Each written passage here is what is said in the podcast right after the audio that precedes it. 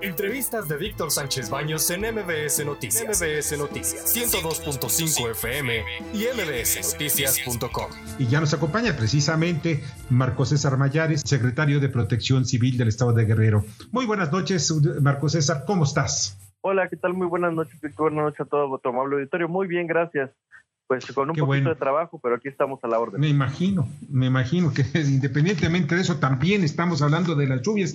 Que esta combinación de lluvia y sismo, ¿cómo les ha pegado? Pues sobre todo en la tierra caliente, la montaña, Costa Chica, la zona del, del puerto, eh, Cihuatanejo, etcétera. Claro, mira, eh, primeramente te comento como antecedente, obviamente estamos dentro de la temporada de ciclones y huracanes 2021. Eh, en este aspecto nos han degenerado algunas afectaciones, principalmente por el tema de desbordamiento de ríos. Precisamente el día de ayer nos encontrábamos evaluando daños en la tierra caliente, en lo que es Tlalchapa, en lo que es eh, Cuchamala de Pinzón, Puncarabato, donde, repito, en la zona de la tierra caliente del estado de Guerrero, tenemos un promedio aproximado de cerca de 90 viviendas con introducción de agua, algunas de más de un metro de altura y eh, principalmente es lo que tenemos. Hemos tenido algunos derrumbes carreteros por el tema de lluvia. Recordar para nosotros lo que fue la tormenta tropical Nora, ya intensificándose a huracán categoría 1 eh, más entre lo que es Jalisco eh, y Colima. Y que en este aspecto, pues ahora con este sismo de 7.1 el día de ayer localizado con epicentro cercano a las costas de Acapulco, nos deja principalmente daños a viviendas, daños a infraestructura hospitalaria, hoteles, plazas, eh, algunas cuestiones que tienen que ver con centros religiosos y eh, a la cuestión de la infraestructura hidráulica. Hasta el momento es lo que tenemos, tenemos cerca, ya lo comentaban, esto es un censo preliminar, todavía estamos en recepción de información, estamos evaluando daños para poder eh, asegurar alguna situación y sobre, todo solicitar eh, eh, los recursos necesarios para poder atender a la población de manera correcta y, sobre todo siempre garantizando la seguridad de la vida de las personas. Marco César, en la zona de, de costa, la, porque Tierra Caliente, la montaña, y hay otras que son muy, muy difíciles el acceso a ellas, ya se tienen reportes, por lo menos pues, ya telefónica o por radio, no sé, de qué es lo que pasó, si todo, si no pasó a mayores también en esa región. Claro, mira, principalmente en la zona de la montaña, en la zona de la sierra tuvimos derrumbes eh, carreteros, que fue lo característico de este sismo. Eh, tuvimos un promedio aproximado de cerca de 45 de manera preliminar. Eh, en ese aspecto eh, no tenemos alguna otra situación mayor hasta el momento. Repito, estamos en el proceso de censo, en el proceso de recepción de información. Eh, tuvimos cerca de 45 derrumbes carreteros, algunos los más pronunciados, por decirlo así, entre lo que es Acapulco y Chilpancingo. Tuvimos algunos cortes en la carretera, bueno, la autopista del Sol Acapulco-Chilpancingo, otros más en lo que es eh, la carretera Iguala Chilpancingo de esta misma condición, que dejaron algunos, eh, algunas horas, principalmente incomunicado el estado de Guerrero en estas vías. Y vaya, al momento ya podemos hablar de un 80% de regreso a la normalidad. Lamentablemente tenemos una eh, víctima hasta el momento en lo que es Coyuca de Benítez, que ya en la, en la Costa Grande. Esta persona de 19 años, masculino, iba en su moto. Lamentablemente, cuando tiene la sensación del sismo, eh, repito, en Costa Grande, eh, pierde el control de la moto, entiendo que no llevaba equipo de seguridad y nos genera esta lamentable situación de, la pérdida de, la vida humana. No tenemos también algunas personas que fueron atendidas por crisis nerviosa, algunas otras más por lesiones que no comprometen el riesgo o no ponen en riesgo su vida, principalmente por el tema de eh, algunas, eh, ¿cómo decirlo? Algunas um, lesiones por escoriación, algunas caídas, algunas nada grave. Exactamente, nada de gravedad. Ahora, la autopista del Sol, eh, Marco César, la autopista del Sol ya está libre. De, eh, tenemos solamente un problema en lo que es cercano a Acapulco, en el puente Papagayo. Tenemos un derrumbe considerable, esperamos que en aproximadamente cinco días todavía se sigan trabajando para el, movimiento de esta masa o este volumen de tierra, ya que es eh, bastante considerable. Pueden utilizar otras vías, ¿no? El viaducto, que un viaducto, ¿cómo se llama? Que, conecta por la zona de del Princess, ¿no? el Boulevard de las Naciones. Al lugar de las Naciones. Exactamente, tenemos lo que es el macrotúnel. En esta zona tenemos la vía de Metlapila, estas están totalmente aperturadas. Donde tuvimos un problema el día de ayer fue en Avenida Pie de la Cuesta, que está cercana a esta zona donde tú lo comentas.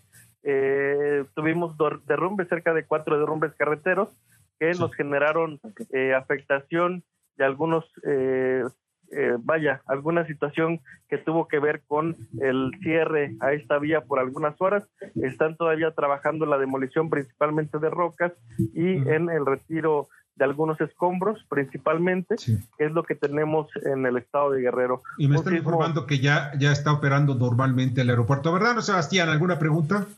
Sí, mi pregunta va en el sentido de cómo están y cómo van a ser las, pues, las reparaciones y todo lo que va a ser necesario para, en cuestiones de dinero, ¿va a salir del municipio, va a llegar del Estado o va a llegar del gobierno federal? Mira, nosotros estamos aplicando eh, lo que era anteriormente Fonden, obviamente ya tiene otro nombre, es algo así como gestión de riesgos, no tengo el nombre en este momento, eh, pero tiene que ver muy parecido a lo que era Fonden, eh, obviamente con más reglas de operación, con más candados y vaya, estamos generando ya la recopilación de información para poder acceder a estos recursos, principalmente, insisto, en el tema de daños carreteros, que quizá es el monto más cuantioso que tendremos en las próximas horas y días.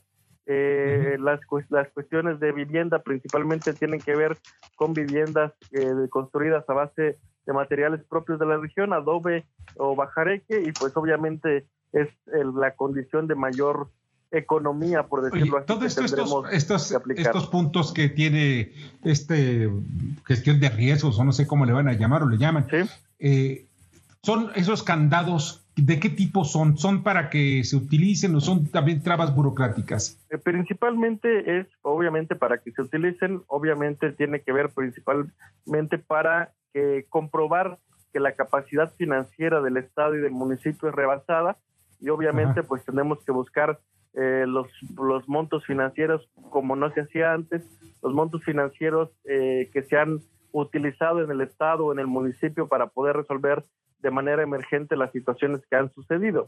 Llámese el retiro de algún derrumbe, el, el, el, el aportar personal para la cuestión que tiene que ver con inspecciones, vaya, todo lo que tienes que ver con gastos de operatividad. Pero esto tarda tiempo, ¿no? O sea, te, te, quita mucho tiempo para que llegue a la gente pues ¿cuándo le llegará? ¿Le llegará todavía este año o el que sigue? ¿Cuándo, les llegará la ayuda?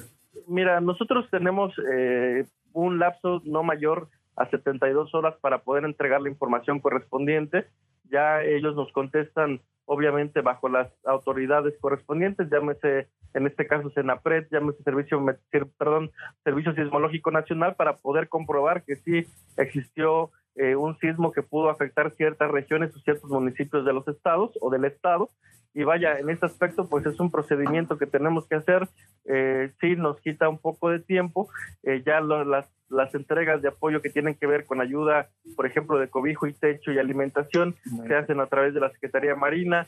Ya nos involucran los estados, pero eh, vaya, seguimos trabajando en este aspecto. Ni modo, es una forma también de quitarle pues un poco de lucimiento también de los gobiernos de los, del estado y los municipios. Marco César, te agradezco muchísimo que nos hayas acompañado esta noche. Al contrario, Víctor Bernabé, pues seguiremos a la orden. Muchas gracias a ustedes y pues estamos a la orden y cuidémonos mucho. Tenemos muchas réplicas todavía, tenemos mucha actividad de liberación. ¿Cuántas llevan ahorita? Eh, cerca, un poco más de 260 réplicas hasta el momento, después de casi 24 horas.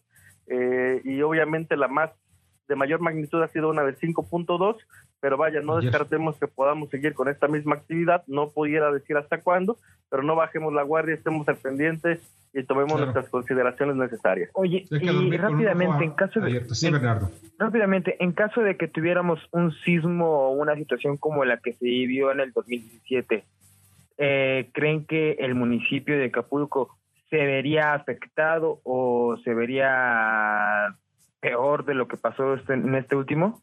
Mira, sí es una, una pregunta difícil de contestar, pero obviamente existen condiciones naturales que no podemos predecir, como son los sismos, si pudiera generar mayor afectación por las cuestiones que tenemos sumadas a las cuestiones de lluvia, como lo platicábamos, eh, súmale la cuestión de reblandecimiento de terreno y obviamente el movimiento de masas por estas cuestiones eh, sismológicas, pues sí, pudiéramos presentar eh, alguna afectación mayor.